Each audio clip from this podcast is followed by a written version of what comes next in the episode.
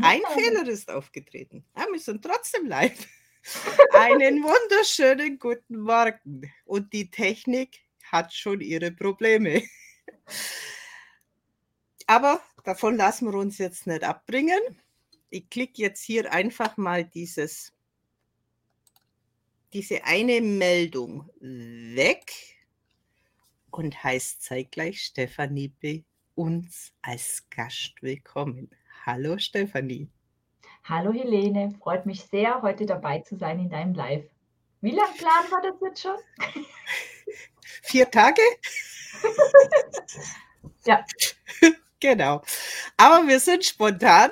Wir haben viel zu erzählen. Wir haben ein tiefgründiges, ein freudiges, ein spannendes Thema dabei, das vielleicht noch nicht alles sich so bewusst sind, was alles möglich ist, wenn man sich auf seinen Körper einstellt.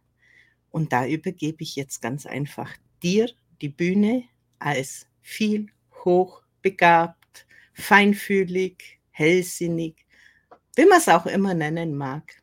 Deine Bühne, Stefanie. Danke, liebe Helene. Ja, wir haben ja das ganz spannende Thema, ja, der ungeborene Zwilling, ne, in meinem Fall jetzt, oder das ungeborene Kind oder Kinderseelen, die früh wieder gehen, die nur kurz da sind, um uns an was zu erinnern, um diejenigen, die das Kind empfangen haben, ähm, ja, vielleicht auf den richtigen Weg zu bringen. Und auch für mich, mir war das seit erst mit Tilene jetzt so richtig bewusst, wann meine Verwandlung eigentlich angefangen hat, ne, wo ich der Mensch werden konnte, der ich jetzt heute bin. Ne? Und ähm, ja, ich finde das ein sehr spannendes und für mich auch emotionales Thema, weil ich habe auch gemerkt, dass man es natürlich gerne verdrängt, ne? diese Trauer, der Schmerz, der auch mit so einem verlorenen Kind einhergeht. Aber ich hatte ja gleichzeitig, durch das das ein Zwilling überlebt hat, hatte ich ja ein Geschenk an mich und an meinen Mann. Und ganz spannend fand ich, ähm, was das mit mir gemacht hat ne, weil ich davor mich mit Hochsensibilität tatsächlich gar nicht auseinandergesetzt hat, hatte. Ich habe nie drüber nachgedacht, hä, wer bin ich oder so. Ich habe mich nur immer als Alien gefühlt, ne? also irgendwie auf dem falschen Planeten ausgesetzt. So habe ich mich ganz viele Jahre gefühlt und habe mich nur angepasst und wollte gefallen. Und ähm, ja, dieses Kind oder diese Kinder waren mein absoluter Wunsch. Ne? Ich wollte früh Mama werden. Ich wollte einfach die Liebe geben, die ich selber als Kind nicht bekommen habe. So, also das war so der Hintergrund, als ich schwanger wurde. Und ich habe zu meinem Mann gesagt, wir probieren es jetzt einfach. Und ich habe viele Jahre verhütet und alle haben gesagt, du wirst nicht schwanger. Und ich war bumsschwanger, also es ging ganz schnell. Und ich habe mich gefreut mit meinem Mann und es ging auch erst so, die ersten zwei, drei Wochen ging es gut. Mir war es ein bisschen übel, aber sonst ging es gut.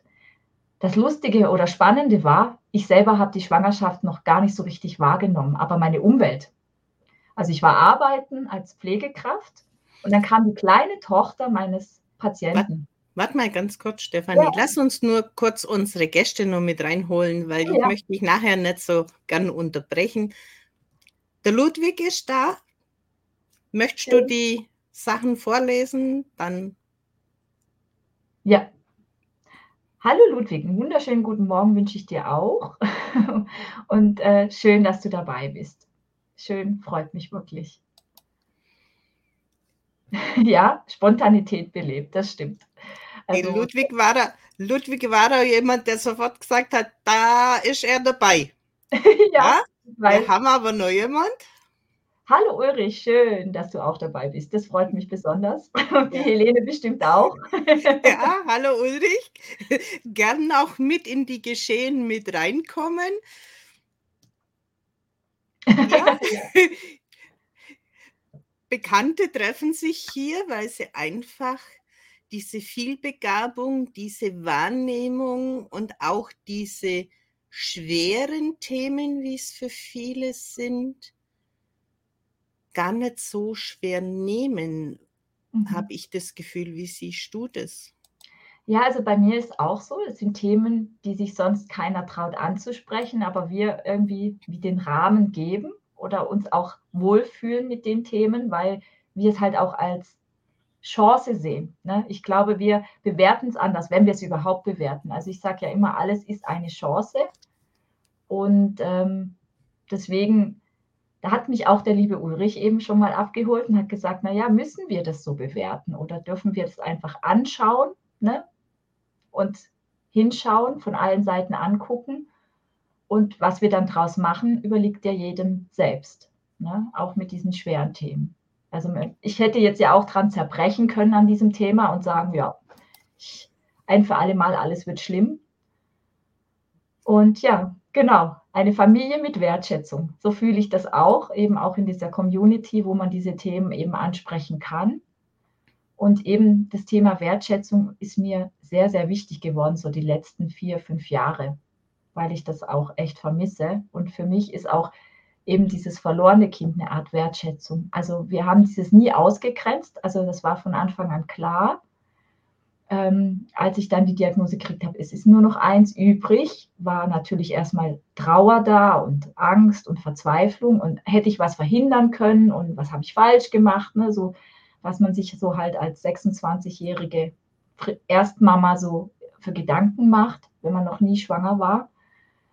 Und gleichzeitig habe ich gedacht, und jetzt behüte ich dieses eine Kind, packe ich in Watte.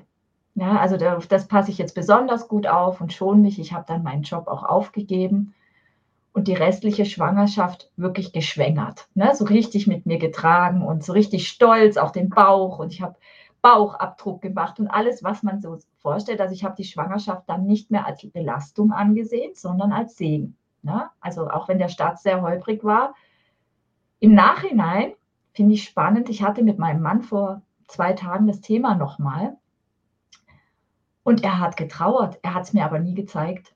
Also er hat um dieses zweite Kind auch getrauert. Also das war wie, äh, er hat es nicht losgelassen. Also ich war irgendwann damit, ich habe es angenommen, wie es ist und ähm, habe der Seele wieder Platz gegeben, dass sie auch woanders hingehen kann. Er hat es aber festgehalten. Und dann erklärt für mich ganz viel, warum es in der Familie so unrund läuft. Ne? Und in manchen Situationen dann, wenn man ja an was festhält, ja, was vielleicht auch wieder Freiraum möchte, ähm, ja, dann ist da eine gewisse Energie noch da und ähm, die verändert auch die Menschen im Umfeld. Und ähm, ich finde das noch ganz spannend, weil mein Sohn, ich habe also darauf geachtet und habe ihm dann auch früh, als ich das Gefühl hatte, er versteht das jetzt, dass er eben ein Zwilling war, habe ich das mit ihm thematisiert, auch in Absprache mit meiner Hebamme. Ich fand das ganz spannend, weil sie gesagt hat, was, du willst das mit drei mit ihm jetzt schon besprechen? Da sage ich ja, weil er mir eine Frage gestellt hat. Hat er gesagt, warum fühle ich mich einsam? Mir fehlt ein Teil von mir. Also er hat es wirklich so ausgesprochen mit drei. Und dann war mir klar, jetzt ist der Zeitpunkt, wo ich mit ihm darüber sprechen darf. Und das hat mir erstmal aber auch einen Stich gegeben, weil ich es bis dorthin verdrängt hatte, gebe ich ehrlich zu, und es dann auch gedacht habe, ich bin da durch. Und es hat mir aber viel seiner Verhaltensweisen, also dass er nie ohne mich einschlafen konnte, dass er Kuscheltiere gebraucht hat, dass er sehr die körperliche Nähe gebraucht hat und so weiter. Und ähm, ja, auch diese feinen Antennen und sämtliche Schwingungen wahrgenommen hat. Und ja, das fand ich noch ganz, ganz arg spannend. Und was ich auch spannend fand, mit der Geburt meines Sohnes hat eine Freundin von mir mir hochsensible Mütter das Buch geschenkt. Und das war die Offenbarung und der Heulkrampf schlechthin. Und so habe ich diese traumatische Erfahrung dann auch verarbeiten können. Da ging es zwar nicht um diesen gestorbenen Zwilling, aber es ging um die Thematik Hochsensibilität an sich. Und das war dann wirklich so der Startschuss. Oh, okay, jetzt wird es spannend. Gibt es noch mehr von mir, die so sind wie ich? Vielleicht bin ich gar nicht so alleine, wie ich die ganze Zeit dachte. Ne? Und dann ging auch meine Reise dahingehend los, dass ich einfach man muss dazu sagen, ich bin gelernte Kinderkrankenschwester, das heißt, ich habe immer mit Familien zu tun gehabt und ich habe immer die schwierigen Eltern gekriegt, mit denen keiner wollte, keiner konnte, ähm, ja, die einfach so viele Fragen gestellt haben und das Kind so in Watte gepackt haben und das ist so besonders und ähm, ja, für mich waren die Kinder immer alle besonders. Ob was da nachher dahinter steckte, habe ich am Anfang noch nicht so ganz durchschaut, ne, dass die Hochsensibilität das ist. Mir hatte dann nur mal ein Vater gesagt, du scheinst wie ein Licht. Und dieses Licht hätte ich gerne an meinem Kind. Und dann durfte aber keine andere Pflegekraft mehr hin. Das war dann problematisch. Ne? Und das waren so Themen, wo ich aber, wo mich immer schon begleiten. Ja, also, dass ich für immer alle, oft habe ich den Satz gehört, wenn du lächelst, geht die Sonne auf und so Sachen. Ne? Also einfach so mein intrinsisches, was mich ausmacht, mein Wesen, habe ich gar nicht verleugnen können. Selbst wenn ich versucht habe, mich anzupassen, es ging nicht. Wenn ich mal ganz Revue passiert, es ging eigentlich schon in der kleinen Kindheit nicht. Und da habe ich schon gesagt, ich werde Künstlerin, wenn ich groß bin. Und alle, ja, genau, davon kann man doch nicht leben. Und das, was man halt so von der Umwelt gesagt bekommt. Mein Papa, interessanterweise, ist aber selber Künstler. Ne?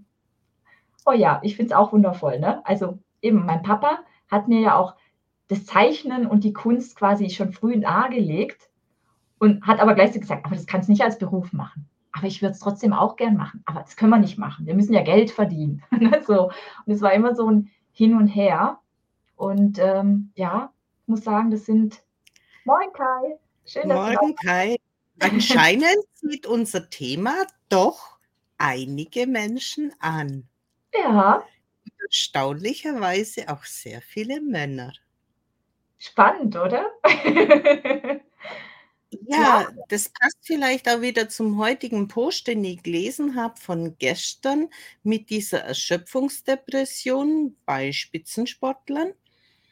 Auch wie du gesagt hast, dein Mann hat ja auch getrauert. Die Männer, denen wird es ja noch weniger zugestanden, um etwas zu trauern.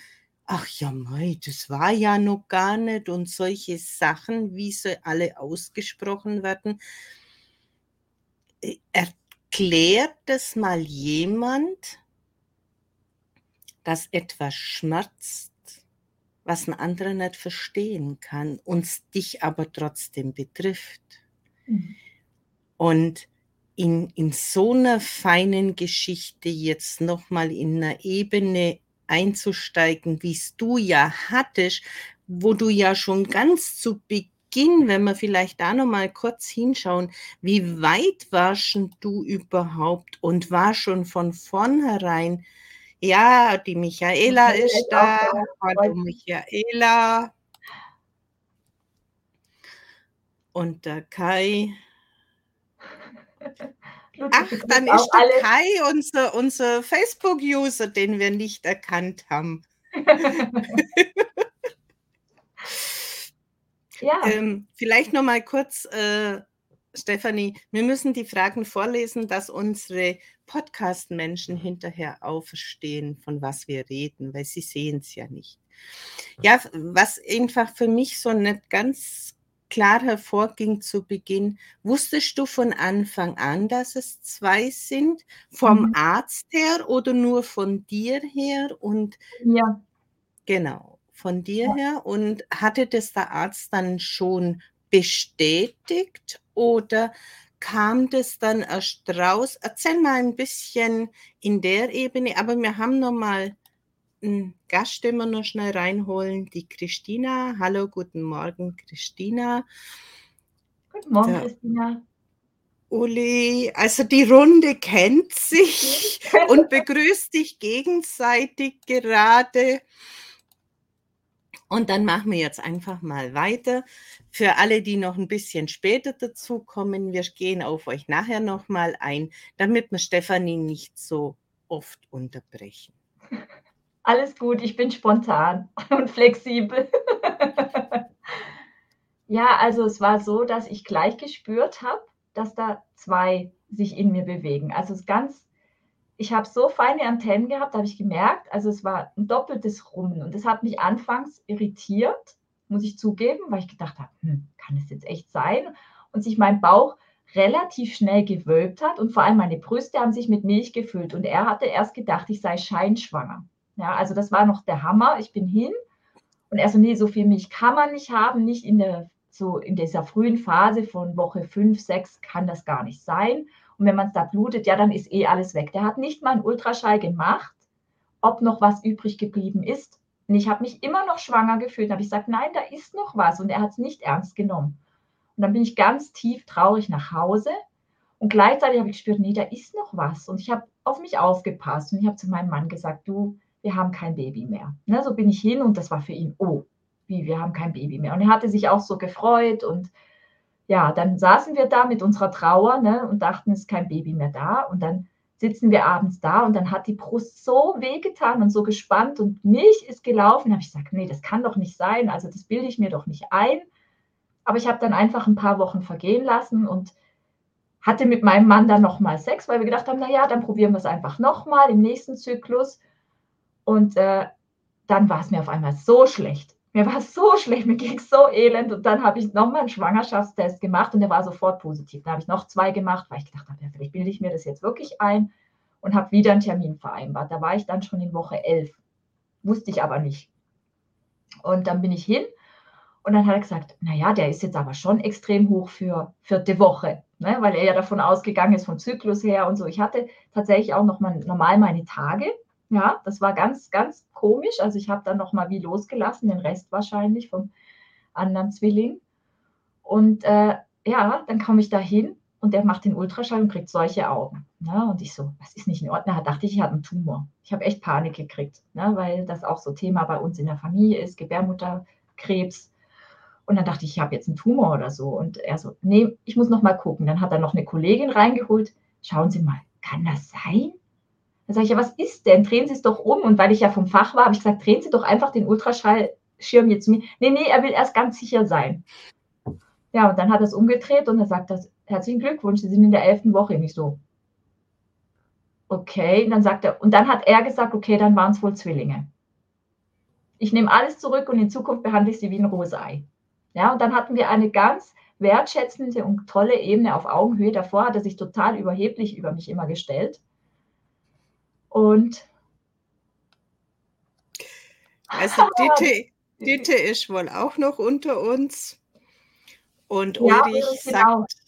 Die Diagnosen werden vom Arzt leider nicht hinterfragt. Ne? Das ist äh, so. Und ähm, auch was der Patient spürt, wird leider oft ignoriert. Und das war für mich auch so ein Weg, wo ich sagen musste, okay, ich vertraue dem, was ich da spüre und ich spreche es an. Ne? Was der Arzt damit macht, ist halt leider immer mh, hm, zweitrangig. Ne? Diese Geschichte, wie du es gerade erzählt hast, mit ähm,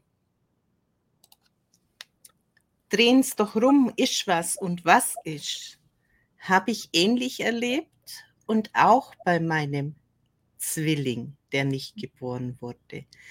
Und zwar war ich relativ schnell nach einem sogenannten Windei wo mhm. das Herz nicht einsetzt, wo ich dann Leichenvergiftung hatte, wieder schwanger. Und da war der Arzt, eine Jungärztin drin und hat Ultraschall gemacht. Und dann kriegt die so ein ganz komisches Gesicht. Und wie du auch, ja, was ist denn los? Was ist denn los? Ja, warten Sie mal, warten Sie mal, da brauche ich den Chef. Sie, was ist denn jetzt los? Ich mit ihren Bildern zum Chef gerannt und dann kommt sie und sagt, setzen Sie sich mal. Weil es war so birnenförmig. Ne? Also mhm. Monika, die Geborene, die war immer größer als dieser Zwilling, der da war, aber einfach sich zurückgebildet oder einfach in uns aufgeteilt hat. Das, das konnte man nicht sagen. Aber der Ärztin war es jetzt nicht dieses Tragische, sondern für sie war tragisch, dass ich nach einem Kind, nach einem Abgang, nach einem Kind, nach einem Windei nun mit Zwillingen schwanger bin, die sie nicht einmal definieren konnte. Dann sagt sie, sie kriegen Zwillinge. Und dann sitzt sie so hin und sagt, na und, dann kriege ich halt einen anderen Kinderwagen. Die, die ist vom Glauben abgefallen. Und dann ging das noch circa vier Monate und dann war es nicht mehr sichtbar. Ohne mhm. Blutungen, ohne alles.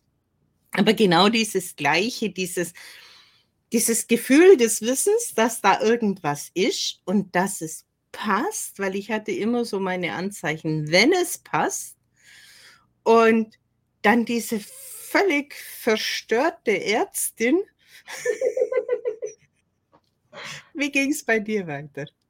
Ja, und er hat ähm, mir dann halt auch gesagt, äh, da war eins, ne? Schön, Michaela, ne? wenn es Ärzte, wenn es deinem Doc nicht passiert, Gratulation zu dem Doc. Ich hoffe, den gibt es noch und dass er ganz viele Leute betreut. Ja, aber bei mir war es wirklich so, dass der dann angefangen hat, ein guter Arzt zu werden, tatsächlich. Und ähm, mich sehr, sehr wie ein rohes Ei im wahrsten Sinne des Wortes dann behandelt hat, die restliche Schwangerschaft. Ähm, und Untersuchungen gemacht hat, die er sonst ja nicht gemacht hat. Ja, Lächeln ist ansteckend, positiv. Trotz des schweren Themas, die viele ja. vermutet haben. Ja. Ne? Und man kann trotzdem da auch, klar, es ist immer ein weinendes, ich glaube, Helene, du kennst das auch, es ist immer ein weinendes und ein lächelndes Auge, weil wir ja dann gleichzeitig auch dankbar sind für das Geschenk, was wir ja dann noch gekriegt haben. Und ähm, was soll ich sagen, als ich dann quasi, wurde ich immer schwangerer, ne? Und es ging dann auf den Termin zu. Und ja, ich hatte das Gefühl, das Kind will früher kommen. Ich habe das schon gespürt. Der, der war so ungeduldig und so hibbelig. Und das Lustige war, also im fünften Monat hat er sich sowas von präsentiert hier und hat mit seinem Finger auf seinen Schniedel gezeigt, ja, im Ultraschall. Also das finde ich auch noch so sehr vielsagend für meinen Sohn. Ne? Also der war sehr, er muss im Vordergrund stehen. Und das hat er, hat er auch äh, jetzt noch, ne? dass er so gerne im Mittelpunkt steht. Und es war so viel sagen. Ich habe dieses Ultraschallbild auch, weil er in dem Moment hat er das Foto ausgedruckt und ich finde das so witzig. Also wenn wir ihm das zeigen, dann lacht er selber, ja, weil er sagt, das habe ich nicht gemacht. Sag ich doch, das hast du gemacht. Genauso wie er die Fruchtblase dann gesprengt hat und noch zwei Tage überlegt hat, so typisch hochsensibel, soll ich jetzt raus oder nicht? Ärgere ich jetzt meine Mama? Will ich jetzt wirklich in die Welt? Ah, eigentlich ist es schön bei ihr, aber ich trinke jetzt mal das Fruchtwasser weg, aber scheiße, dann wird es ja trocken.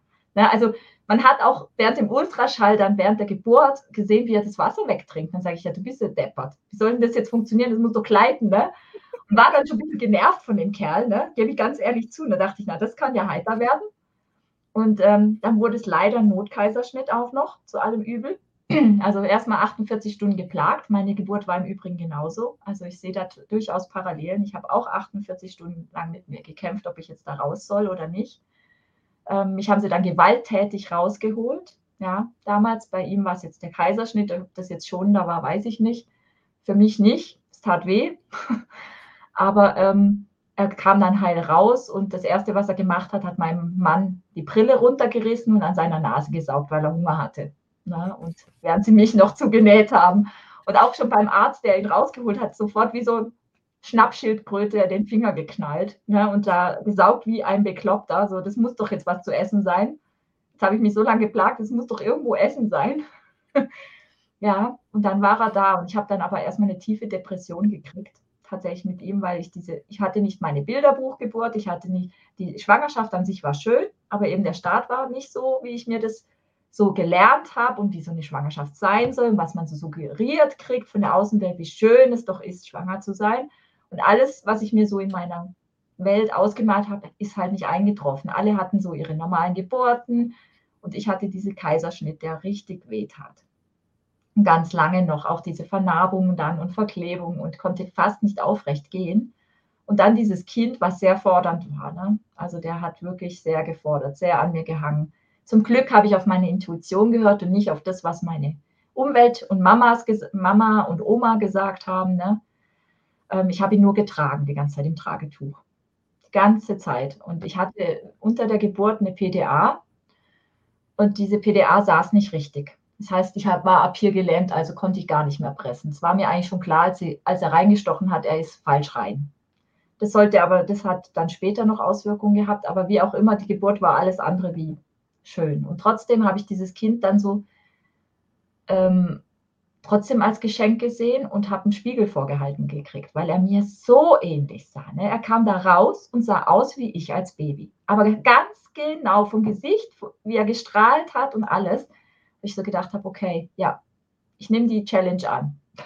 hat ja auch keine Wahl, ne? er war ja dann da. Und, ähm, aber es war schon sehr herausfordernd und ja, im Nachhinein frage ich mich manchmal, wie ich das gemeistert habe. Ne? Aber es ging alles und ähm, ja, da gingen die Jahre dann rum und ähm, ich habe mich mit der Hochsensibilität einfach extrem auseinandergesetzt und habe komischerweise dann auch immer mehr hochsensible Mamas angezogen ne? und habe dann so mein Standbein auch aufgebaut und ich habe in den letzten 20 Jahren, glaube ich, bestimmt, hm, ich weiß es nicht, ich könnte sie gar nicht mehr zählen, aber so viele Menschen getroffen, die hochsensibel sind, auch Männer, Helene, wo wir zum Thema Männer nochmal zurückkommen.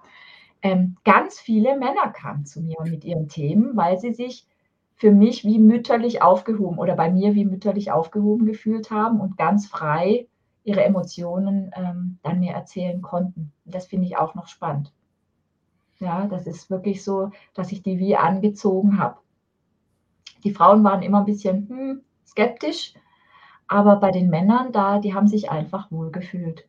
Und ähm, ja, ich, wie gesagt, dieses Thema finde ich noch echt speziell. Auch jetzt, wo mein Sohn in der Pubertät ist, ne, ähm, kommt es wieder hoch, ne, dass er sich einsam fühlt und sagt, ha, wie wäre es wohl gewesen? Mein Bruder, meine Schwester. Er sagt, es ist ein Bruder, also er ist sich ganz sicher. Wir, konnten, wir haben das nicht genetisch nachvollziehen lassen. Also nach der Geburt haben wir die Plazenta gesehen und da war, wie gesagt, dieses vertrocknete etwas noch in der Plazenta drin. Also es war eindeutig ein Indiz, dass es wirklich so war und nicht nur Einbildung. Aber ich musste es sehen. Also die Hebamme hat es mir auch gezeigt dann. Die haben, den, haben das ja rausgeholt beim Kaiserschnitt und ja, da habe ich es dann auch gesehen. Und das habe ich für mich auch gebraucht, um nicht zu denken, ich bin verrückt. Ja, Ulrich, das glaube ich dir sofort, dass sich bei dir Frauen auch anders öffnen als Männer. Vielleicht ist es manchmal auch eben dieser Gegenpol, ne, der die Menschen dann wie abholt. Ne? Was ich jetzt sehr spannend finde, dass man das in der Plazenta sieht im Nachhinein. Mhm.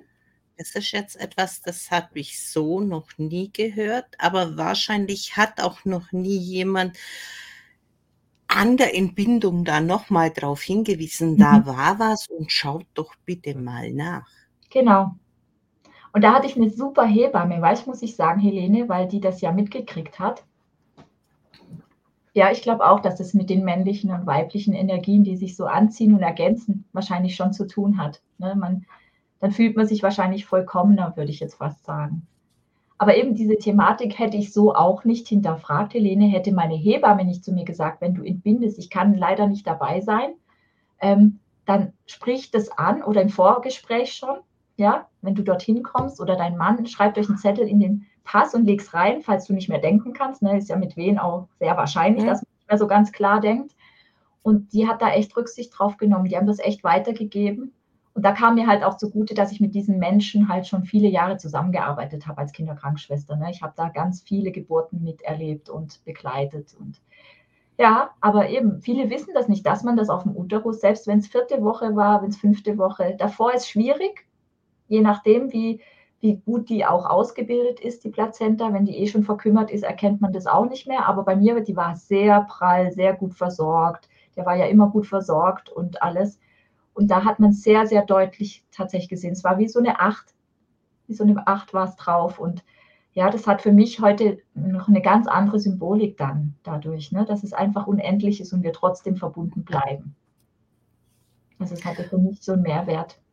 Und es bestätigt eigentlich wieder den Job, den wir heute machen, ganz speziell jetzt, Aufklärung zu treiben. Und ich denke, deine Plazenta hat damals schon ein Stück weit dazu beigetragen, dieses Festigen in dir mit diesen Beweisen, um anderen einfach zu zeigen, ja, das ist da, das kann man nachweisen, so und so ist es. Wie wenn wir so diese Vorreiter den Trampelpfad für andere öffnen. Mhm. Schwierig zu erklären, aber irgendwie so in diese Richtung für andere Menschen die Möglichkeit, dass dieser Gedanke passt, zu öffnen. Ja, also ich sehe mich auch so bei ganz vielen Sachen, wo ich früher belastend fand, weißt du, wo ich das Bewusstsein noch nicht hatte und noch nicht so, erst mit der Geburt kam ja das, dass ich wieder in mich reingegangen bin. Es hat sich auch so angefühlt, ein Teil von mir stirbt, ein alter Teil, den ich nicht mehr brauche. Also es war wirklich so, auch während dieser Entbindung. Und ich war auch neben mir gestanden, weil es war zwischendrin ein bisschen heikel, ja, also ich habe dann auch Sauerstoffabfall gehabt noch und so und ich habe das alles aber beobachtet als neutraler Beobachter. Also ich hatte auch noch eine Nahtoderfahrung gleichzeitig ne, während dieser Entbindung. Und das hat mich natürlich doppelt geprägt. Ne? Zu wissen, da ist ein Kind schon gestorben, und ist schon rübergegangen und dann selber äh, jetzt wie die Wahl zu haben, mehr oder weniger, ähm, dir dazu zu gucken, was die da machen und äh, gleichzeitig zu entscheiden, ich gehe wieder in diesen Körper rein und ich bin jetzt für mein Kind da. Ja, also es war auch noch extrem spannend. Ja, also da, da kommt mir, da kommt, da kommt mir jetzt fast so der Gedanke, ob du nicht mal nübergeguckt hast zu deinem anderen Kind und bist dann mhm. zu dem, der dich mehr braucht, gerade zurückgekehrt. Ja, also heute sehe ich es tatsächlich auch so, dass ich gucken wollte, geht es dem gut da und mich wie vergewissern wollte, dem geht es gut und dass ich dann die Kraft habe für das Kind, was noch da ist. Mhm. Also mega spannend und sehr emotional Thema. Ich kriege immer noch Gänsehaut, ne, weil mir jetzt im Nachgang viel mehr noch klar wird. Ne?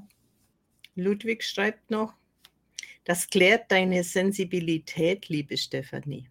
Ja, also ich, für viele denke ich, wenn die die Geschichte dann von mir hören, dann können sie mich wieder ganz anders einsortieren. Für viele ist es wahrscheinlich wirklich zu abstrakt, wie die steht da außerhalb von ihrem Körper.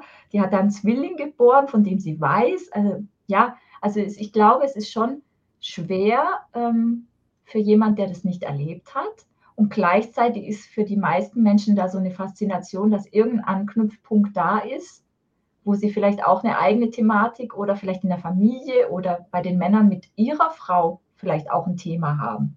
Ne, wo ich sage, ja, vielleicht hat deine Frau ähnliche Themen noch mit sich oder mit ihrer Mutter oder ist selber so ein Zwilling. Ja, und fühlt sich deswegen, ne? Oft wissen wir das ja gar nicht. Und früher hat man da ja gar nicht drauf geguckt, Helene, ich weiß nicht, wie das bei dir ist äh, oder war, hat man darüber gesprochen. Ne? Ja gut, bei mir war es ja auch zweimal kritisch. Ich war ja schon im dritten, vierten Schwangerschaftsmonat unter Stromschlag am ersten Nahtod.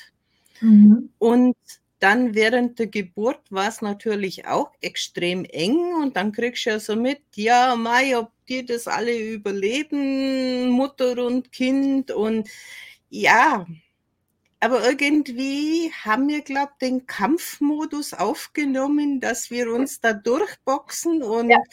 äh, irgendwie sagen, ja, das ist ein Stück weit diese Bestätigung, weil ich hatte ja dann noch zwei Nahtoderfahrungen und eine während meines meiner Operation bei meinem Beinbruch und da war es halt auch so extrem auffälliger Verlauf mit Diagnose Bein muss ab und ein Mann, der durch einen spricht und diese, ja, manche würden sagen Blitzheilung statt acht Monate, acht Wochen und das halt dann dokumentiert. Mhm. Für die anderen, dass es sehen wohl, dass es anders geht. Mhm. Anders kann ich mir diesen, diesen Werdegang bei so manchen Menschen nicht vorstellen. Ja, also da bin ich auch voll bei dir. Also es war auch nicht meine letzte Nahtoderfahrung, muss man sagen. Es war eine von mehreren. Nur früher konnte ich damit halt noch nicht umgehen. Also vor den Geburten war mir nicht im Zusammenhang klar, warum ich da jetzt immer hingucke. Ne, ich hatte mit 18 auch ein schweres Schädel-Hirntrauma, habe es aber überlebt, habe keinen Schaden, außer auf dem Lachzentrum. Jetzt lacht nicht, aber es ist echt so, wenn ich zu viel lache, kriege ich Krampfanfälle. Aber ich weiß das. Ne? Ich kann damit leben und es ist kein, ich brauche deswegen jetzt nichts. Aber wenn ich dann, für andere ist es wie Migräneanfall, aber ich bin total ohnmächtig dann, wenn es zu viel lacht. Ne? Okay. Und damit habe ich auch erstmal gelernt, umzugehen.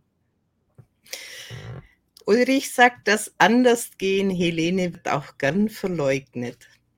Oh ja, da stimmen wir, glaube ich, beide zu, Helene, oder? Das ist echt ja, es eckt halt an bei anderen Menschen. Das, was wir wahrnehmen, das, was wir auch aussprechen, uns trauen und ja, wenn etwas nicht mehr zu einem passt, auch hinter einem zu lassen. Ich denke, das kennst du auch.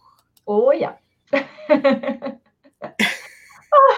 Ludwig ist süß. Ihr seid zwei starke Powerfrauen mit Sensibilität.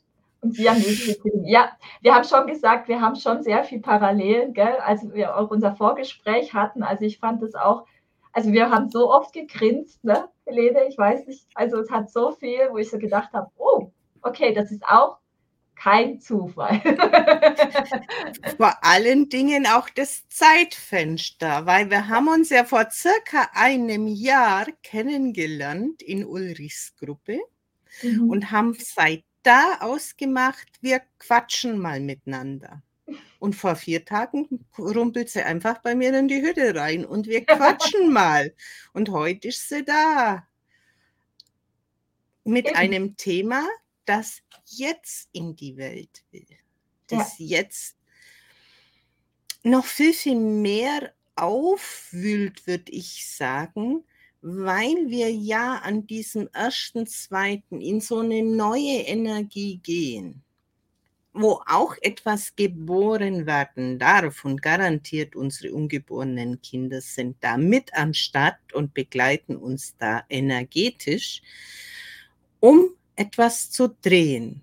Und ich würde behaupten, viele Menschen, die diese Wahrnehmung haben oder eine ähnliche, die werden gerade mit diesen alten Informationen, die sie vielleicht gar nicht bewusst mitbekommen haben, sprich ungeborene Mehrlinge, du bist der einzige Überlebende, jetzt so in dieses Feld kommt und gesehen werden möchte. Wie siehst du das? Also ja, da bin ich voll bei dir, dass ich das Gefühl auch habe und dass ich jetzt gerade äh, zu mir auch Menschen finden, die diese Thematik plötzlich ansprechen. Ne? Oder so mir so Sachen aufploppen wie ja, Seelenpartner oder ungesehene Seite, gesehen werden wollen, Liebe, ne, Wertschätzung. Und das hat ja alles auch mit dieser Thematik zu tun. Ne? Was man verleugnet hat, will jetzt aber gesehen werden. Und es drängt sich so lang ins Feld, bis du dich dem annimmst. Und ich habe auch so das Gefühl, diese neue Energie gibt jetzt halt auch den Raum. Man hat gar keine wie Ausweichmöglichkeit mehr, wenn man selbst wenn man noch so will, also ich habe ja ein paar Hochsensible, die sagen, ja, ja, du erzählst mir, dass ich das bin, aber das glaube ich nicht. Die kommen jetzt und sagen, Moment, also was hast du da mal gesagt vor einem Jahr oder zwei zu mir? Ähm, ich glaube, ich möchte das Thema jetzt doch angehen. Ne? Ich habe das Gefühl, ich kann gar nicht mehr ausweichen. Ständig ploppt es auf und ähm, ja, ich höre auch immer wieder, ich weiß nicht, ob das Thema auch bei dir aufploppen hörst, innere Kindarbeit ist gerade auch so im Feld dass ich das von vielen Teilnehmern bekomme? Es sind Worte, die nicht unbedingt meine Wortwahl sind. Ja. Für mich sind es einfach die Energien, die da sind. Ja, das sind meine Helferlein, die um mich rum sind, meine Ahnen, meine, mein verstorbener Sohn, meine ungeborenen Kinder, die kommen und haben aber im in so einem gewissen Teil, wie wir uns jetzt auch getroffen haben, stelle ich mir vor, wir sind so eine Torte, jeder von der Energie her und wie wenn jetzt ein Tortenstück von dir, von der Energie in meiner irgendwie drin wäre und trotzdem wieder sich das Ganze vervollständigt. Und in dem Moment, wo wir dieses eine Tortenstück austauschen, uns ergänzen, quasi nochmal ganz, ganz andere Möglichkeiten sich auftun, andere Perspektiven.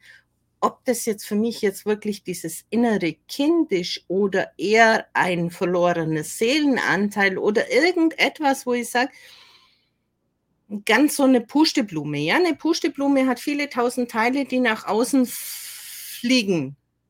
Und irgendwann treffen sich da vielleicht wieder genau zwei von diesen Pusteblumen und das ist vielleicht jetzt vor vier Tagen mit uns geschehen, damit wir jetzt wieder gemeinsam ein Stück weit was tun können. Ich sehe es auch immer so an diesen Erfindern. Es war ja, ob man das Auto erfunden hat oder die Glühbirne oder was auch immer, meines Wissens nach waren immer mehrere an einer ähnlichen Erfindung. Nur einer mhm. war halt der Erste. Ja. Und so sehe ich uns mit ähnlichen Aufgaben auch, die sich dann zeitweise einfach finden, um ein Stück weiter zu gehen. Wie siehst du das? Ja, also ich finde deine Umschreibung auch für mich jetzt passender, ne? aber um die anderen, es ist das Licht, ja, äh, Ludwig, genau. Das Licht, ähm, was sich dann auch anzieht, ne? wie Motten das Licht. ähm, wo ich sage, äh, da gibt es ja auch das, eben das Gesetz der Anziehung ist ja da und eben diese Teilchen und Energie, man weiß es ja mittlerweile auch, auch wenn man es mit der Ratio ja oft nicht verstehen kann oder erklären. Ne? Dann hat man so Bilder und ich versuche halt auch in meiner Arbeit jetzt als Künstlerin über die Bildsprache die Menschen, wenn sie keine Worte dafür haben, wie zu erreichen. Und für die, die eher im Text sind, den Text. Und ja, ich hatte die Tage jetzt auch noch so eine Inspiration, was mache ich denn mit meinen blinden Leuten, ne, die das Bild nicht sehen können. Und dann muss ich es ja irgendwie wie mit Worten oder mit Gesang oder irgendwas, was sie, dieser Sinn, wo stärker ausgeprägt ist, kann ich sie aber auch abholen. Ne? Und da kamen mir auch noch so ganz viele verrückte Ideen, ähm, die ich in nächster Zeit auch umsetzen will. Und äh, ich glaube ja, dass die Zeit dafür reif ist, eben wie du sagst, das Tortenstückchen. Ne? Man gibt ein bisschen was weg von seiner Füllung ne? an das andere und kriegt dann eine neue Füllung noch, die, ah, ja, das schmeckt auch gut, oder? Der, Helene Himbeergeschmack passt jetzt super zu meiner Schokoladensahne oder so, wenn man es mal so nennen will.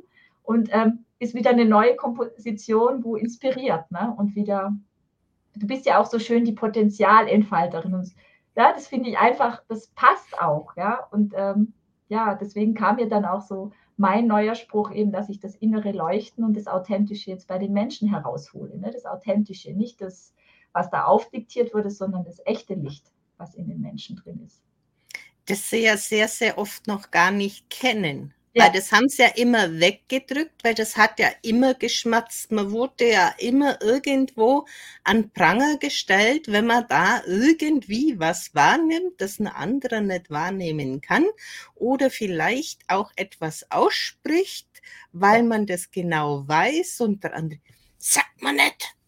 Mhm. Bürgermeister ja. und der Pfarrer und, und wer weiß alles, sagt man nicht hat der Klappe. Und dann gibt es halt die, die sich die Klappe halt auf Dauer nicht verbieten lassen. ja, und das war bei mir als Kind auch schon immer so. Also ich habe auch ganz früh erkannt, dass meine Mutter zum Beispiel ein Kuckucksei war. Ne? Also nicht, dass mein Opa, ich bin zu meinem Opa mit zwei Jahren hin habe gesagt, du bist nicht mein Opa. Und der ist aus allen Wolken gefallen. Natürlich bin ich dein Opa. Und dann sage ich, nee, aber du bist nicht der Papa von meiner Mama. Und das war für den, ich habe ja sowas Böses ausgesprochen. Ne? Und ab dem Zeitpunkt, oh, dieses Kind ist besessen. Also ich weiß nicht, was die mit mir alles machen wollten. Ich glaube, zum Exorzisten haben sie mich sogar geschliffen.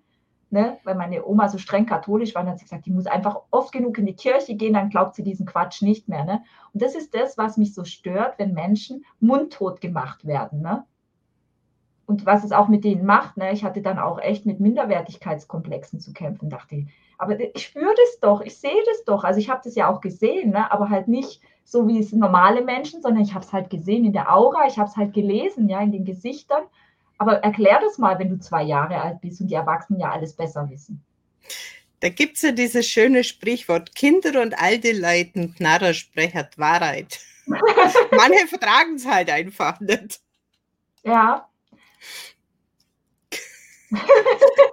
ja, genau, lieber Ludwig. Anschaulich erklärt, ne? Also das ist, glaube ich, auch wichtig, was Helene und ich, glaube ich, ganz gut beide können, es anschaulich und so runterzubrechen, dass man die Leute wie abholt und sie sich geborgen fühlen können und gewertschätzt. Ich denke, das ist wichtig, wenn man auch so schwere Themen angeht, dass man einfach guckt, wo steht denn der Mensch, wo kann ich ihn abholen? Also es war mir in meiner Coaching-Zeit, wo ich noch viel gecoacht und beraten habe, auch wichtig. Wo ist der Mensch heute? Mich interessiert jetzt erstmal nicht die Vergangenheit, sondern was bringt der denn heute mit?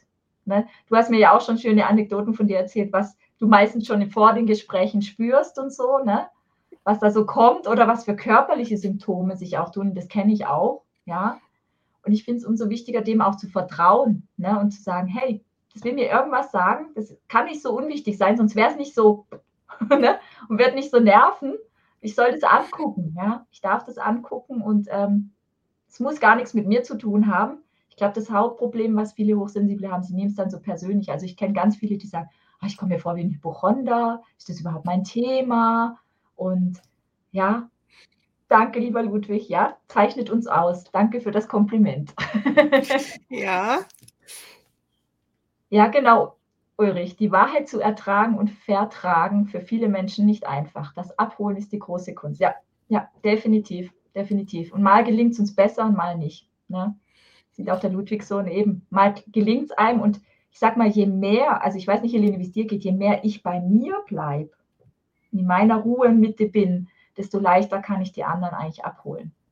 Und auch mit meinen Geschichten, weißt du, die ich erlebt habe, wirklich, und wenn ich die fühle und authentisch mit Gefühl fülle, dann fühlen das die Menschen, auch wenn sie erstmal nichts damit anfangen können, aber dann fängt da wie bei denen ihr eigenes Rad an. Ne? Also mein Zahnrad bringt denen ihr es dann so ins Schwingen, ja, ihre Energie wieder. Oh, irgendwas macht es mit mir. Fühlt sich zwar gerade richtig schmerzhaft oder komisch an, ich kann es nicht einsortieren, aber ich lasse es mal wirken.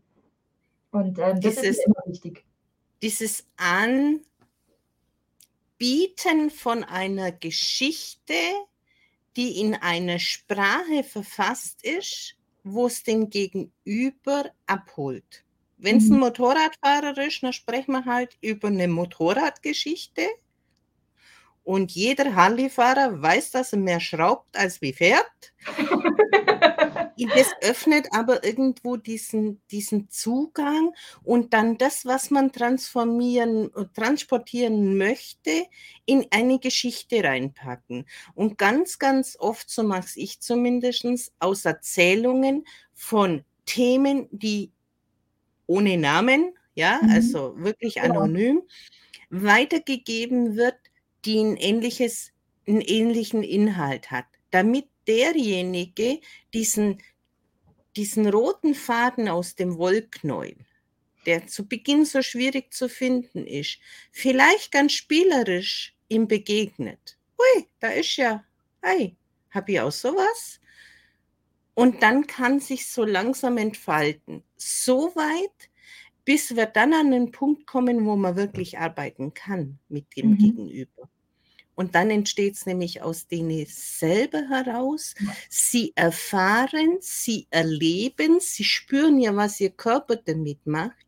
Und dann ist es nicht irgendwas von außen eingetrichtert, so muss es sein und so ist es. Und ja, wie im Krankenhaus, um sechs in der Früh wird aufgestanden, wird Fieber gemessen, dann passiert mal zwei Stunden gar nichts, egal, aber um sechs wird aufgestanden, muss ja ein Kind in dem Alter wie ich damals im, im Krankenhaus war, nicht verstehen, warum das mhm. so ist. Ja, es hätte ja dann um acht Jahre gereicht. Also, weil du hast ja bis fünf Uhr eh nicht geschlafen, aber um sechs Uhr musst du dann aufstehen. Mhm. Das sind dann so Sachen, die verstehen die Menschen nicht. Aber wenn sie es dann einfach so in ihrer Geschichte, in ihrer Erzählung erfahren, gehen sie nicht auf Abwehr. Hast du auch diese Erfahrung? Ja, ja, tatsächlich. Also wenn ich dann eher in es ist wie Märchen zu hören. Wir hören doch eigentlich alle gerne Märchen und Geschichten, weil sie uns nicht wirklich betreffen. Ne? Und ja, Ludwig, es ist, wie du sagst, die Balance, die es möglich macht. Ne? Wenn, wenn man sich nicht was übergestülpt fühlt, ja, und die Neugierde, wie du auch so schön sagst, Ludwig, ja, eben wenn die Neugierde dann geweckt ist, ah, da gibt's was, ich spüre da was. Es hat aber noch nicht wirklich mit mir zu tun, aber irgendwie doch. Aber ich bin jetzt nicht betroffen, weil sie nicht sagt, du, lieber Ludwig, das ist dein Problem und das, ne? sondern aus der Geschichte heraus, ich hatte jemanden, der hat die und die Thematik gehabt, kommt dir das irgendwie bekannt vor? Hast du sowas vielleicht schon mal gespürt? Und dann auch wie ins Fragen gehen und den Raum zu geben, dass er selber hinspüren darf. Also ich bin oft so, dass ich gar nicht so viel rede wie jetzt tatsächlich, sondern die Leute sagen, ich will mich mit dir unterhalten und die reden eigentlich nur. Und ich stelle dann halt zwischendrin nochmal Fragen, wenn ich was wirklich nicht verstanden habe ne, oder den Zusammenhang jetzt nicht sehe. Und gerade bei Hochsensiblen, wir springen und springen und springen von A nach B, haben wir jetzt in unserem Interview hier auch gemacht. Ist so sinnbildlich, authentisch, finde ich. Und ähm, aber dann wie den roten Faden ihnen wieder zu geben. Aber guck mal, ich glaube, da, da ist sowas, das zieht sich irgendwie so durch dein Leben. Guck mal hin oder so. Ne? Spür mal hin, ist das was? Also ich sage mittlerweile nicht mehr denk hin, sondern ich sage immer spür hin. Und dann ähm, holt man die Menschen ganz anders ab. Und früher war ich auch in der Ratio. Als ich meine Coaching-Tools frisch hatte, da habe ich alles übergestülpt und habe gedacht, das wird schon funktionieren, oder? Und habe dann aber selber mal bei mir hingespürt, oh, was, oh, es fühlt sich ja uh, nicht gut an. Und dann habe ich angefangen, das alles abzuwandeln auf meine Weise. Ne? Deswegen, wenn mich jemand fragt, wie ich arbeite, sage ich, das müsst ihr spüren. Das kann ich euch nicht erklären. ja. Genau dasselbe sage ich auch. Schwierig zu erklären, einfach zu fühlen. Mhm. Ja, das ist das, was uns wahrscheinlich ausmacht. Ne? Bei jemand anders ist es wahrscheinlich, die sind super im Erklären. Und wenn du jemanden hast, der im reinen Kopf ist, ist es für den plausibel und der richtige Ansprechpartner. Aber wenn jetzt jemand nur aus dem Gefühl, aus dem Herz alles macht und du fütterst nur seinen Kopf, dann denkt er sich auch, die, die, die nimmt mich ja gar nicht wahr, die nimmt mich nicht ernst. Also so ging es mir früher auch, wenn ich dann so Psychologen hatte, die da ihr Schema X über mich gemacht haben. habe ich gesagt, aber ich fühle das so nicht. Ne, für mich fühlt sich das nicht stimmig an. Also irgendwas passt hier nicht. Können wir da mal hinfühlen? Näher in der nächsten Stunde. Da dachte ich so, okay. Ja, und so bin ich halt gar nicht. Also das ist einfach, ja, genau, Empathie ist auch schwer zu erklären. das hat auch aber viel ich, zu tun. Ich sage aber immer so, wenn ich etwas gefühlt habe, wenn dieses Zwangslächeln sich hier einfach so hochzieht, bevor die Gesichtsmuskeln sich regen, diese, dieses hier so, so, so fest wird und oder einfach sich ein Finger gerade streckt oder, oder die Beinlängendifferenz einfach durch dieses Sprechen jetzt anders ist. Dass von mhm. einer Sekunde auf die andere diese, diese Körperhaltung sich verändert. Und das Umfeld ist gerade immer so in so Gruppenworkshops der Fall. Wenn die anderen merken, oh, du läufst doch jetzt ganz anders und demjenigen das noch gar nicht aufgefallen mhm. ist. Echt? Ja, du ganz anders. Du hast einen ganz anderen Gesichtsausdruck, obwohl man mit der Person eigentlich gerade gar nicht gearbeitet hat, weil man über Bande gespielt hat oder es einfach so zustande gekommen ist. Das sind dann so Erfahrungen, wenn man da ein paar Mal drüber gestolpert ist und ein paar Mal das erfahren hat, wie der Körper reagiert, ist das aber viel, viel effektiver, als wenn ich not zehnmal irgendetwas auswendig lerne, dass ich das die Attentechnik fünfmal so und fünfmal so und zehnmal so und in dem Zeitlauf und also das sind meine Erfahrungen. Ich weiß nicht, ob es dir ähnlich geht. Doch, das kenne ich auch. Ja, Zwangslächeln ist grausam, da hast du recht und in der Realität oft so weit verbreitet, die denken echt, sie sind fröhlich und ich spüre es aber nicht und denke ich so, kannst du mal aufhören? also sage ich dann auch, ähm, ja, und echte Lachverhalten sehen halt anders aus, gell? Helene, wir stehen dazu. wir machen uns da gar nicht so viel Gedanken drüber, ob das jetzt Falten sind oder nicht Falten sind. Aber eins weiß ich, Lachen ist ja definitiv gesünder als dieses Brummeln. Ja, definitiv. Ja, und die leuchtenden Augen und das Aufrechte schwebt, fällt den anderen schon auf. Ja, das stimmt. Das stimmt. Also ich hatte mal auch eine Gruppe, wo ich einem Seminar dabei war und die waren alle total krummelig und ich kam so, wie ich halt bin. Ihr kennt mich ja jetzt alle ein bisschen ähm, rein und plötzlich fingen alle zu grinsen an, selbst der, der nicht wollte. Nur der Kursgeber nicht. Dann hat er gesagt, du kannst jetzt nicht die zum Grinsen bringen. Sag ich, warum nicht? warum denn nicht? Ja, das würde jetzt nicht zu seinem Konzept passen. Ja, ist schon ganz schlimm. Also das war wirklich so, wo ich gedacht habe, okay, du hast echt Angst, ich crash dir jetzt deinen Kurs, aber ich will das ja gar nicht. Ich will ja einfach meinen Beitrag und mein, ja, was mich ausmacht, damit reinbringen, damit andere vielleicht auch was davon haben. Ne, so. Also ich sehe ja so eine Weiterbildung immer auch, ich weiß nicht, wie es dir, also wir hatten es ja schon davon, Helene, wenn wir reinkommen, wir sind halt, ne? Während die anderen sie suchen noch, sage ich immer und finden nicht. Und mein Sohn hat mal so einen schönen Satz geprägt. Er hat gesagt, er will nie suchen, er will immer finden. Und ich finde den Satz so schön, weil es viel positiver, viel energiegeladener, viel leuchtender klingt, wenn ich was finde. Dann habe ich ja eine eigentlich positivere oder bessere Grundstimmung, wie wenn ich sage, ich suche, oh Gott, ich suche, ich suche. Man merkt ja schon das Wort suchen, geht der Kopf schon nach unten. Ich finde, dann ist es doch was anderes. Ja, das stimmt. Das kann man auch. Der Andrasch hat jetzt gerade so schön gesagt, ich spüre die Fröhlichkeit des Herzens, egal wie das Gesicht verzogen wird. Das ist auch ein ganz schöner Satz, lieber Andrasch. ähm, ich merke das auch eben, also ich nenne es immer so, ich, ich sehe das Wesen, das richtig leuchtende, echte Wesen in den Menschen, selbst wenn sie so gucken. Also ich habe auch einen Klient, mit dem übe ich gerade Gesichtsmimik, der hat echt keine, weil man hat es ihm abtrainiert. der, der kennt die Muskeln gar nicht. Ich habe gesagt, mach mal so und so, ne? Und mach mich echt zum Affen vor dem, aber er kann jetzt das erste Mal so ein bisschen lächeln. Und es ist echter wie manch aufgesetztes von anderen, das richtig breit ist. Ne? Ja, und der Ludwig hat auch gerade so schön gesagt, das ist eine ganz tolle Ergänzung, die der Andrasch gebracht hat. Ja, es ist schon so.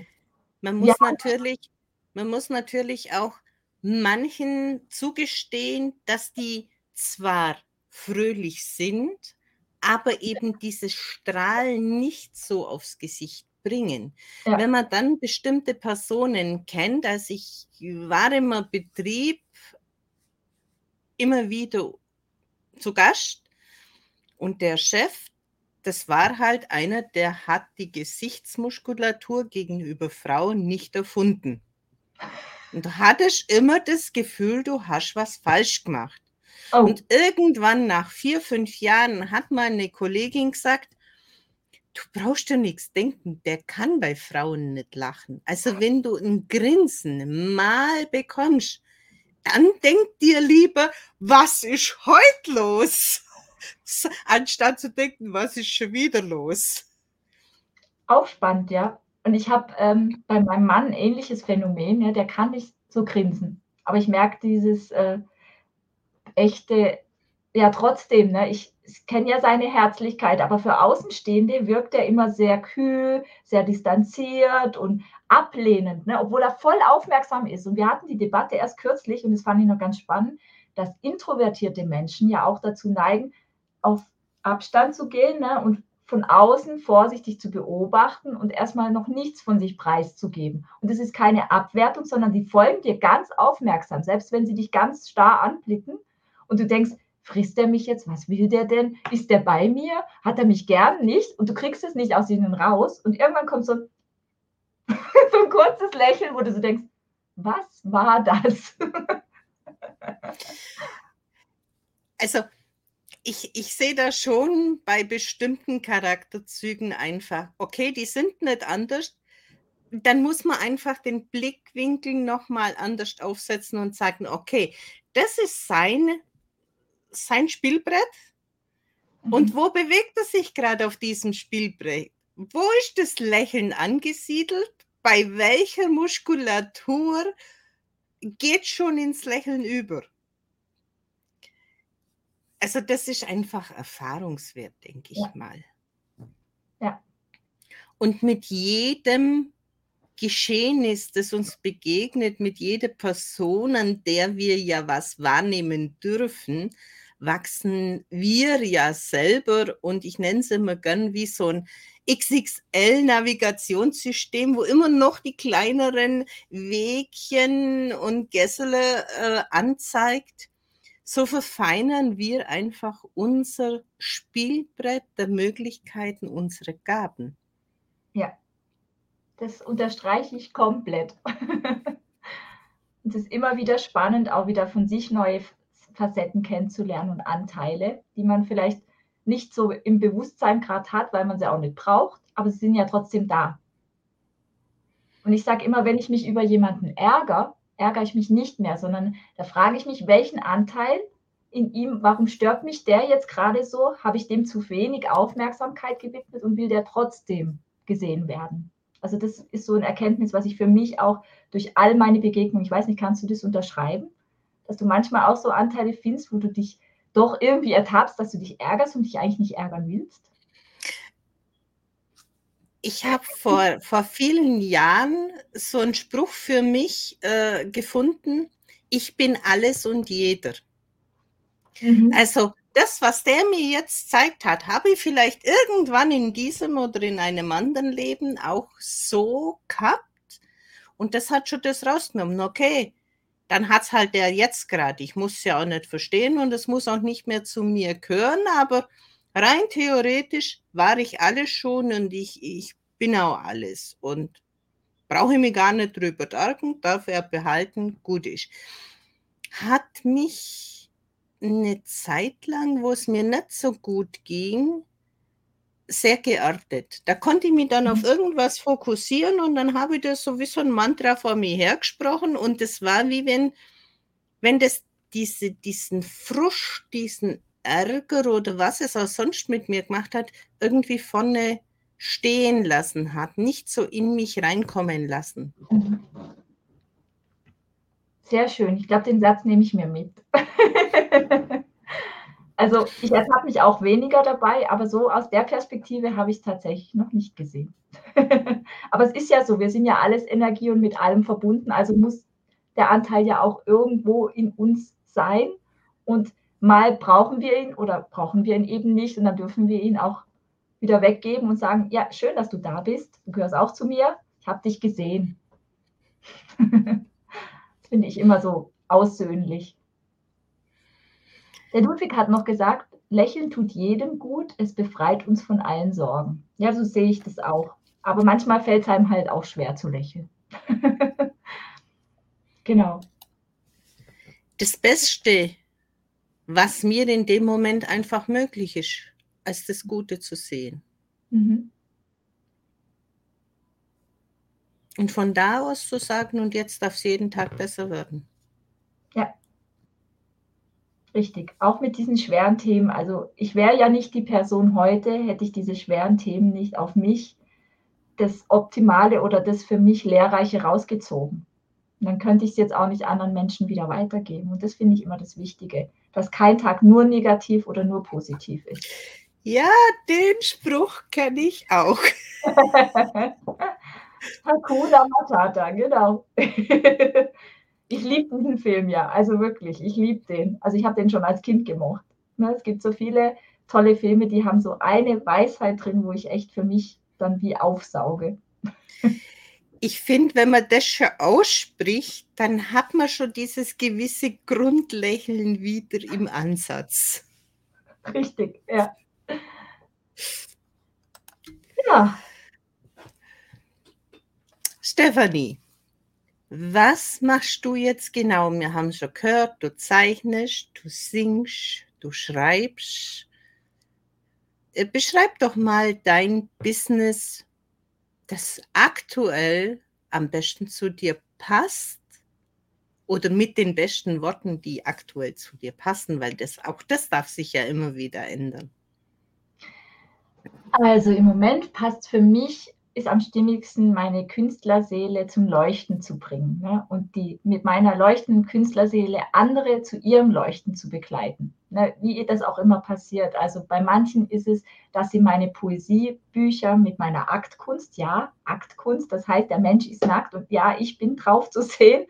Ähm, mit diesen Bildern und Fotos und meinen Gedichten in Kombination erzähle ich meine Geschichte und das ist mein roter Faden im Moment, ne, mit dem ich Menschen inspiriere.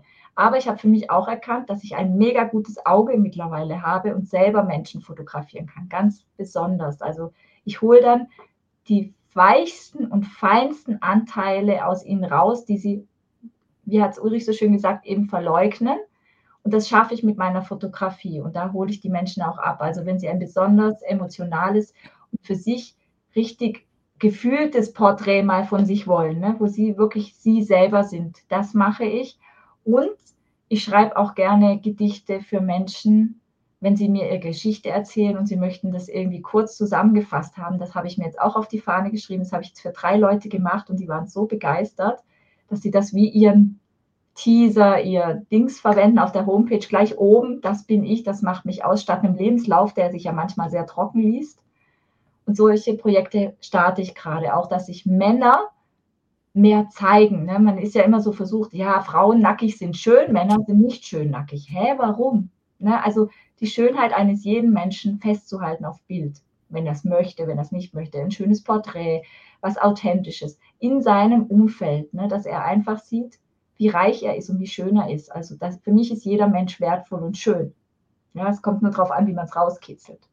Und das versuche ich durch meine Kamera, weil da habe ich eine gewisse Distanz, ja. Und sie haben nicht so direkt, ich habe früher Spiegelarbeit mit meinen Mandanten gemacht, das war doch sehr hart für die meisten. Das haben die irgendwie nicht so annehmen können.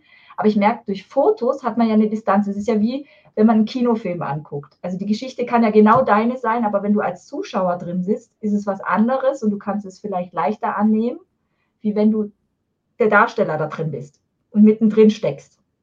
Und das versuche ich mit meinen Fotos und meiner Kunst zu machen. Ne? Da eine Distanz zu schaffen und gleichzeitig den roten Faden für die oder das Leuchten wieder zu, herauszugraben.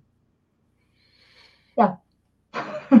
Auf welchen Plattformen bist du denn zu finden? Also ich bin auf LinkedIn und ich bin auf Subs TV. Das ist eine Fotoplattform, wo ich natürlich meine Fans dann auch einfach gut erreichen kann, ne? die speziell auf meine Fotos, meine Gedichte abfahren. Und ähm, ansonsten habe ich noch eine Homepage www.artspoetry.de. Mit unserem, mit unserem holprigen Einstieg haben wir es gar nicht eingeblendet. ähm, und äh, ja, da sieht man ganz viel meiner Kunst und meiner Dienstleistung auch. Die Homepage ist, wird gerade überarbeitet. Ich habe jetzt die Sonne als Symbol bei mir auch noch hinten drin, weil ich jetzt ganz viele Sonnenbilder gemacht habe und habe mich gefragt, warum ich das denn gemacht habe. Aber jetzt ist klar, ne, wenn ich Leute zum Leuchten bringe, dann muss die Sonne ja auch irgendwie in meine Website rein. Das ist für mich ja eigentlich logisch. ähm, und ja, es macht mir einfach da ganz viel Spaß. Ne, und könnt mich auch gerne kontaktieren, eben über LinkedIn, wenn ihr Interesse habt, mal an einem Austausch und wir gucken, ob da eine Zusammenarbeit irgendwie. Ich arbeite auch ganz viel mit anderen Künstlern und pushe die.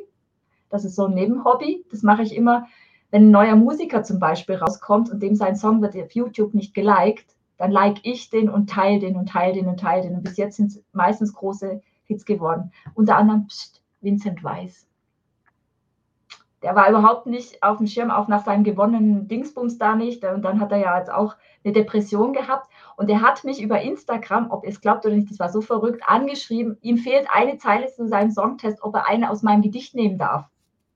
Die würde gerade da reinpassen. Und ich habe gesagt, klar. Und jetzt, wenn ich das Lied höre, verbinde ich natürlich immer was ganz anderes damit. Ne? Schönes Kompliment. Oder eine andere Künstlerin, die hat eine neue Platte rausgebracht und sie war sich unsicher, ob sie sich zeigen darf. Und der habe ich dann ein Gedicht gewidmet, das hat sie dann in ihrem, also in ihrem Ausschrank von ihrem YouTube-Video gezeigt. Ich war so, ich war einfach glücklich, ja. Also es war einfach, ich musste nicht im Mittelpunkt stehen. Es ging auch nur darum, die nochmal anzuschubsen, selber zu leuchten. Ne? Und das macht mir Freude. ja, gemeinsam ein Stück Weg zu gehen und sich gegenseitig zu unterstützen kann so viel mehr bewirken als diese Ellenbogenmentalität, dieses Kämpfen um jeden Preis. Ja. Und ich glaube, je länger das C und L sich noch dahin zieht, desto heftiger wird diese, dieses Ausleseverfahren, dieses, dieses Spalten von diesen zwei verschiedenen Ansichten. Ja. Und ich glaube, Helene, wir dürfen da auch wieder die Zusammenführer sein. ja, und die Wachrüttler, auch wenn das manchmal unangenehme Posts für den einen oder anderen sind, wenn man dann halt mal wieder in dieses Fettnäpfchen tritt. Aber wie heißt so schön, ist der Ruf nun mal ruiniert, lebt sich's weiter ungeniert. Und irgendjemand muss halt auch mal unangenehme Sachen ansprechen, weil sie sind ja umso mehr da. Mhm. So, lustig ist, mein Drucker fängt allein an zu drucken. Ich nehme an, mein Sohn sagt, ich soll jetzt Pause machen. mhm, wir haben aber noch Kommentare. Ja, dann gucken wir die uns auch an. ja, die Schwere des Themas hängt von der Bewertung ab für jemand, der halt noch am Anfang ist, so einen Weg zu gehen, hört sich das noch ein bisschen utopisch an. Für die, die auf dem Weg sind, für die wird es verständlich. Und für die, die in den Weg gehen, für die ist es selbstverständlich. Wie siehst du das? Unterschreibe ich zu 100 Prozent. Ne? Ja, das Musical König der Löwen ist eine schöne Ergänzung gewesen. Ne? Ich habe es noch gar nie live gesehen. Ich habe nur mal eine Aufzeichnung gesehen aber ich mag den Film trotzdem noch. Mir geht es auch oft mit Büchern so, dass ich von den Filmen zu den Büchern oft enttäuscht bin. Weil ich im Buch meine eigene Welt kreiere. Ne? Und die Darsteller eine gewisse Stimme haben und aussehen. Und dann kriege ich da so einen Film vorgeklatscht und denke so, nee.